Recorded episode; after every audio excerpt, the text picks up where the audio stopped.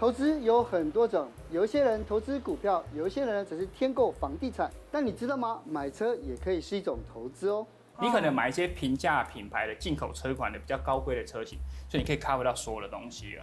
你可以比如说开的开心，空间、机能都很好。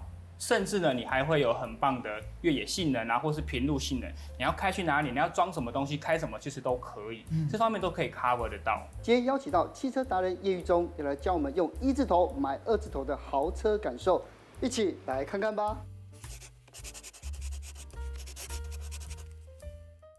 哲鑫哥，我发现我身边越来越多人研究车子了，不论是想要换车，或是想追求一个体验。嗯、那我就很好奇，你平常在买车的时候，你考量什么是很重要？其实我只买过两台车啦。两台。第一个，我觉得操控性对我来讲很重要。操控性。就开车的那种感觉啊，就是有、哦、有开车的感觉。因为有有一些车啊，就是你在你你在踩油门或者在用方向盘的时候，你觉得他觉得我知道你要做什么，嗯，就转过去那种。哦，那个懂你，懂我的对。啊，有一种就是你踩下去的时候，或者转的时候。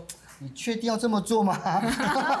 他就说你再想想，你在想什么？对，你要不要想一下？对啊，我就觉得说，嗯，干嘛？就我开车，开车是我。是你对。对，那当然了，那第二个当然是安全性很重要。我把它把安全性放在第二个，因为我觉得操控性好的话，可能是我太有自信。我觉得嗯，那安全性可能就是这样。但如果但是我被撞啊、主被动啊这些系统，我觉得还是还蛮好的。哦。那第三个当然就是质感、设计感。是等外观还是里面内装？你要穿鞋子，除了好穿之外，鞋子也要漂亮嘛。哦，对，都要。对啊，都要，对啊。但是我们今天，哎，小叶是，那你自己呢？你自己如果说真的在选择的时候，你的考量点是什么？其实我觉得可以对我跟大众来两个方面来讲，就是我自己来说，我觉得。有些东西买车来之后，东西是不能改，因为有些需求会依照自己的需求，可能让自己更舒服一点。但是有些不能改，像是刚才哲金哥说的一些安全，哦，或者是空间，因为安全性没有办法改。其实房间有一些安全提升，但是我觉得这种东西还是要相信原厂，哦、因为这种东西很多都经过原厂很多工程师去研发的，所以我觉得安全跟空间这两件事是我自己在买车的时候会先觉得两个条件。嗯，但是我觉得如果对于一般人来说，因为我们知道现在台湾的。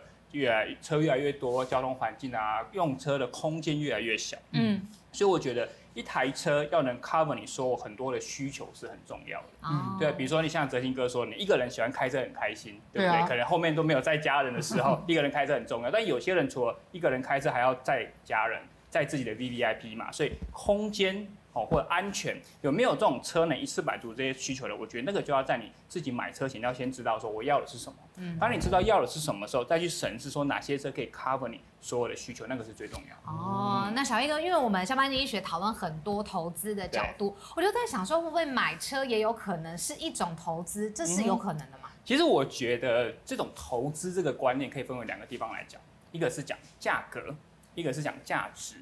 因为价格的部分，对于我们多数人来讲，我们买到的车都是一般的民生必需品，对不对？但有些有钱人可以买到一些很有收藏价值的古董车、限量车，那种在价格你买来在卖掉的时候，它可能可以赚钱，这是一种投资。但这个不是大多数人啊，有时候很贵。对啊，那个都是动辄千万甚至亿，都不是我们碰得起。是。但我比较想说的是一种价值的感觉，就是说，当你买可能花了一两百万买了一台车，它可以给你什么？可能会是更好的用车生活。你可能可以自己开得开心，那假日的时候你可能可以开了它，在全家人去露营啊，去一些上山下海去探索一些秘境，它可以带来你更好的生活品质。那我觉得这个就是一种价值很好的投资，而不是你买一台车啊，可能比如说它完全没有办法满足我的需求，我停车场停不下去啊，去越野的时候我又卡到底盘。这种就不是一个很好的投资，这就是一个不好的价值，所以我觉得价格跟价值这个可以分开来谈。对啊，你要看到那种价值很高的车，在路上经过的时候，我都要脱帽致敬，是那个一九五零年代，对吧？可是如果说考考到另外一个就是价格，所以价格其实现在大家考量考量最重要的因素嘛。对。那因为呃现在车好像越来越贵，真的。嗯、哼小叶，你有什么样的建议呢？我觉得是一个很好的问题，但是也是一个很大的问题。嗯。对，因为现在的车就像刚才哲鑫哥说，价格越来越高，是因为当然它的安全配备啊，或者很多科技程度都越来越高，对，所以当然随成本高嘛，价格就会高。所以一百万到两百万之间可以说是现在市场的主流，对，选择非常多。那你可以买到什么？你可以可以买到一些很顶级的国产车，你也可以买到一些进口的平价品牌的车款，甚至连一些豪华品牌的入门车型你都摸得到。OK，这些你都看得到。但是呢，我对于我来说，我都会常讲一个成语，就是说你宁为鸡首不为牛尾。就是说你可能买一些平价品牌的进口车款的比较高规的车型，所以你可以 cover 到所有的东西了。你可以比如说开的开心，空间、机能都很好。甚至呢，你还会有很棒的越野性能啊，或是平路性能。你要开去哪里，你要装什么东西，开什么其实都可以，这方面都可以 cover 得到。像比如说，哦，我今天就有开来一台是 Subaru 的 Outback，我觉得那台车就是我本身就非常的推荐这台车。为什么？就是我自己是一个很喜欢跨界车型的人，是我本身就开跨界车，只是我的是跨界掀背车。哦。现在市场上呢，主流是什么？修旅车嘛。对啊。那修旅车就是高。底盘高，空间高，那有人可能觉得开起来就没有这么的自在，可能就像哲青哥说的，我要右转，他可能没有这么听话。对啊，休旅车多数会有这样子的特色。嗯，但是如果是旅行车来说，它是用一般的房车往后延伸，空间大。但是如果旅行车相对底盘比较低，你要去一些越野或是一些爬山涉水的时候，它可能就会受限。说下停车场那个呃下去那个坡道就卡到头，就会卡到头，不然就是你要乔那个角度。对啊。那所以如果有那种跨界旅行车，我就很推荐。跨界。就是因为它除了旅行车的这个形体是没有变的，对。它底盘拉高，就像我今天讲的这个例子，Subaru 的 Outback，底盘拉高之后，它就有很好的越野性能。那空间技能当然去旅行车是没有问题。其实简单来说，它会有一台车涵盖三种车的机能。嗯哼。比如说还有旅行车的空间。比如说，它可能有越野车、吉普车的底盘、四轮驱动的机能，它又很棒，有甚至像豪华品牌的车内的舒适度跟一些豪华感。嗯、一台车涵盖三台车，那会不会就像你刚才讲，很有好的价值？小黑哥，你这样讲价值，我现在很明白了。可是刚才哲青哥他在分享说，安全性是他排名重视的第二点嘛，也是我很在意的。那这台车的安全性是如何？OK，好，其实我们现在讲安全，很多人都会 focus 在比较先进的智慧辅助安全配备，因为我们讲一般的主动跟过去讲的被动。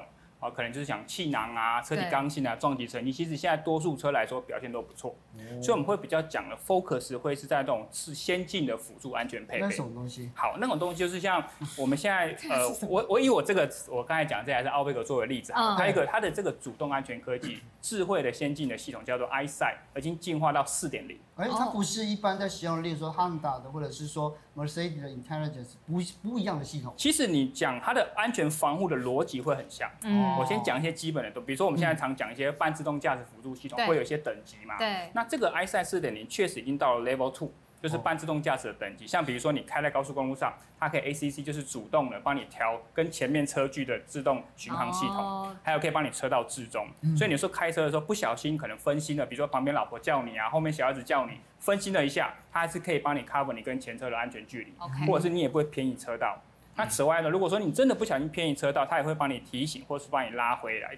甚至有时候我们在，我们应该现在人都很常发生，就是我们有停红绿灯太累会放空，嗯，然后前面车开走了，你也忘了，回神不过来，回神不过来，后面就会按你喇叭，哎、哦，这台车也有前车驶离的提醒功能，哦，其实有蛮多的功能它都都有。那回扣到刚才哲青哥说了，到底跟像你刚才说的像 Honda Sensing 啊，或者是宾士的 Intelligent Drive 有什么差别？我觉得最大的差别是前面的侦测系统，前面的侦测系统，对，因为像刚才你所提的那几个，它可能都会是除了挡风玻璃上会有一个摄影机，嗯，那它的那个保杆上还会有一个 sensor，但是就目前车厂来说，大家也真的只有 Subaru 会这么做，就是它就没有用 sensor，它就是把挡风玻璃摄影机变两个眼睛，像我们人的眼睛这样去看整个路面。好处是什么？第一个，像人的眼睛看的路面，它可以看得更广，尤其是它现在四点零的时候，它看的会比之前甚至更广两倍以上。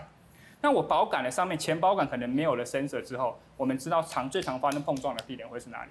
就是前保杆，嗯，所以我这边没有 sensor，我可能对于维修保养的成本会比较低一点。哦，对，那我有了这个眼睛之后，我看得更广。如果我不知道你们用过像类似刚才说的这种主动式的定速巡航系统，就是应该都有用过嘛，对不对？我们知道它最好用、最聪明的判别地方会是什么？就是我们在开车的时候，其他车如果要切进来这个车道，我们人在开车，我们会自己预判说这台车要进来了。对，我们会怎样？会先放开油门。对，但是系统一般来说它不知道。它会等到你这台车完全切到你前面之后，我再放开油门，或是帮你踩刹车。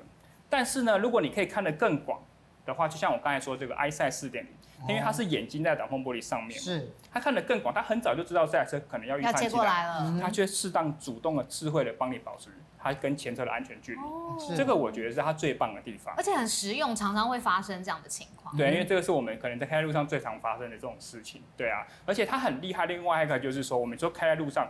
分神的时候，真的会发生很多危险的事，对不对？对啊。可能前面的护栏他刹车了，我们没有注意到，我们可能就会撞上去。有时候拿个东西，对按一个什么，哎，就那一下子而已。拿杯咖啡，危险就发生了。意外就在这个这个瞬间发生了。没错，所以还有一个叫 PCB 的，就是预防碰撞的主动刹车系统，就是说，像可能前车刹刹车了，我没有注意到，我可能会撞击它。可能这台我刚才说的 Subaru 这台 Outback，它配备这个 EyeSight 四点零，它可能就会先发出警示音。如果你还没有注意，我就帮你踩刹车，嗯，甚至说，如果它发生说，我可能刹不住，它系统很聪明，是它会先帮你预判可能两边的车道，比如说旁边车道这边是有空间让你闪避的，它直接帮你转弯，我直接帮你闪避这个人，因为可能有时候我们驾驶技术不够，或者是你紧张的时候你不会去操控方向盘，对，它直接系统帮你转向，嗯，甚至有时候我们在过十字路口。比如说你左转的时候有行人出来，现在最近不是很多人讲说台湾是什么行人的地狱，你没有注意到行人对不对？看了捍卫任务四之后，那个巴黎他那那个才是有人直接丢到车上去都危险。对，台湾至少不会这样。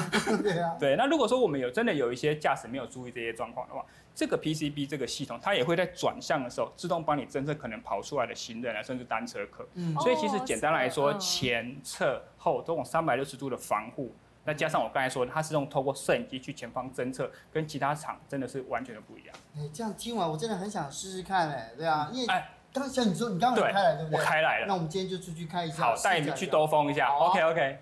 其实我我上次做 Subaru 是已经很久以前的事情。哦。对啊，所以今天我看到就是，哎，这是车是第六代嘛，对不对？你觉得这台车跟它之前的车差别在哪里？其实我觉得 Outback 一直给人家很专业的功能性的形象。嗯，那它到了第六代，它有一个原厂有告诉我们一个设计理念，我自己看完之后，我觉得非常的认同，就是类似登山靴。登山靴？对。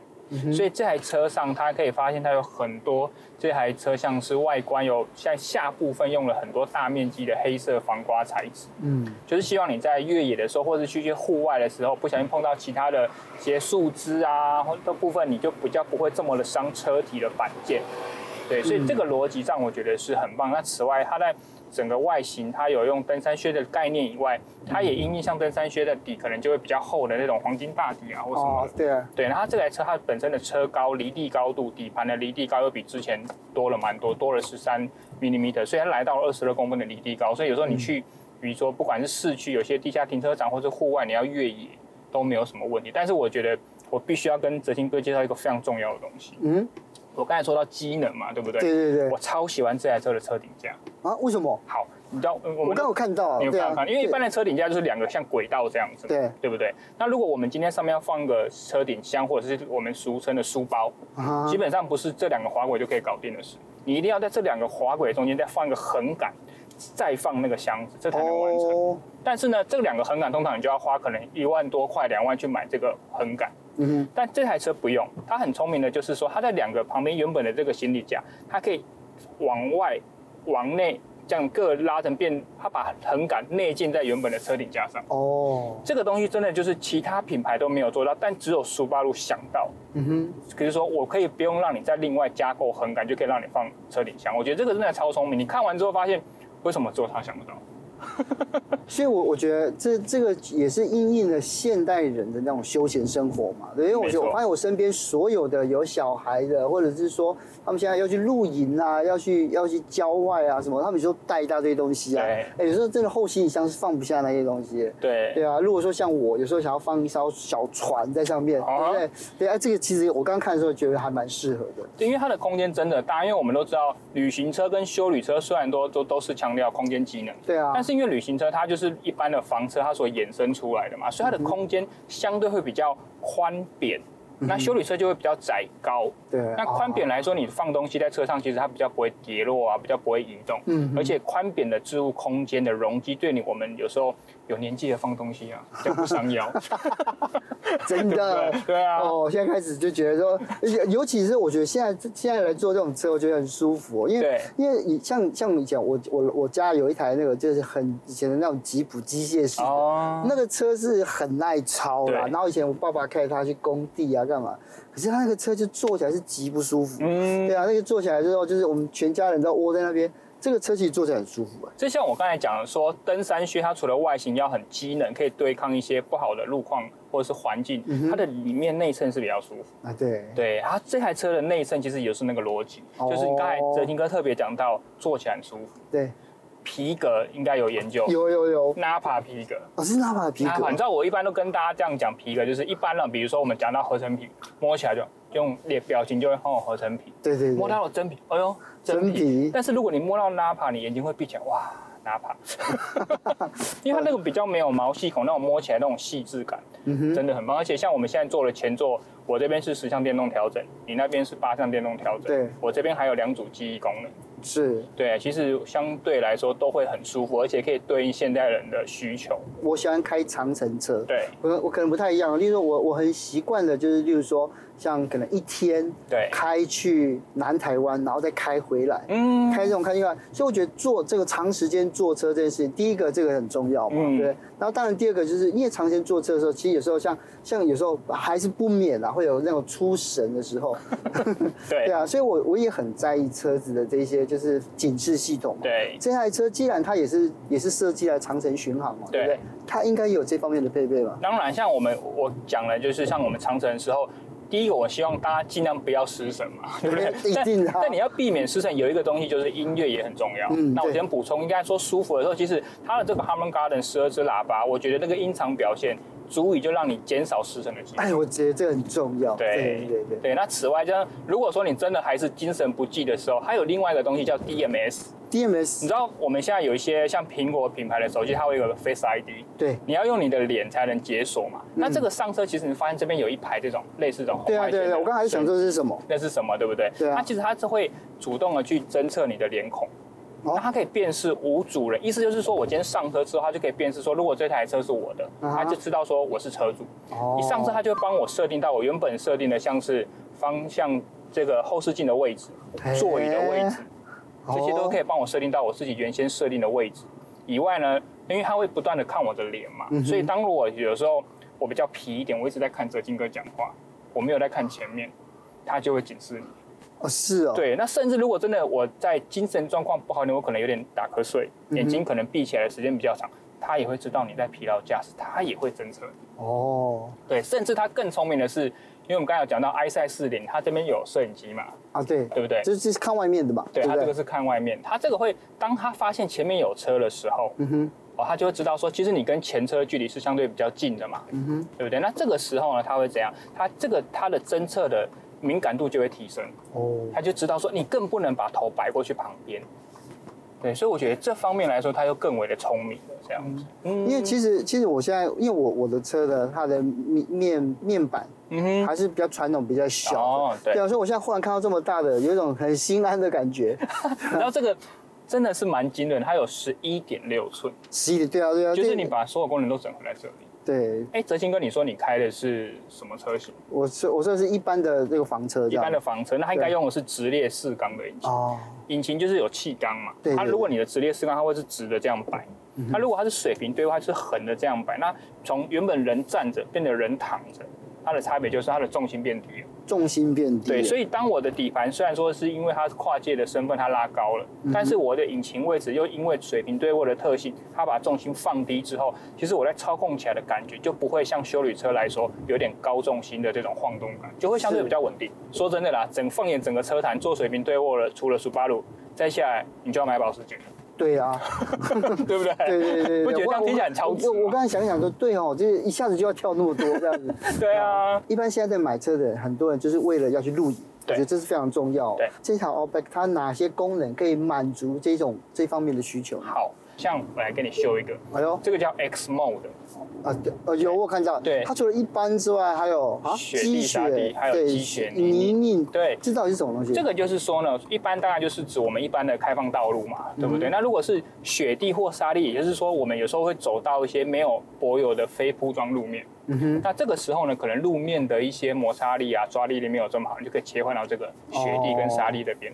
那如果你又已经已经不小心。雕掐了，我们讲传统叫雕掐，是，也就是说它可能已经陷在一些比较，比如雪啊或者是泥里面，你可以切换这个积雪或者是泥泞右边这一块，哦，这个部分它就可以有更好的脱困跟越野能力。像我们一般有时候在下雨天可能会去一些卖场，嗯哼，卖场不是很多都会有地下停车场？对对对，地下停车场有些除了它很陡以外，它甚至有些可能都不是好的摩擦路面，可能是铺水泥啊，或者铺一些比较奇怪的表面。嗯哼，然后你有时候在爬坡的时候，刚好又遇到出闸门口塞车，你就会在一直在坡道上走走停停。这个时候，如果你有四轮驱动的话，你就可以感受到，其实你上坡比较不会轮胎打滑。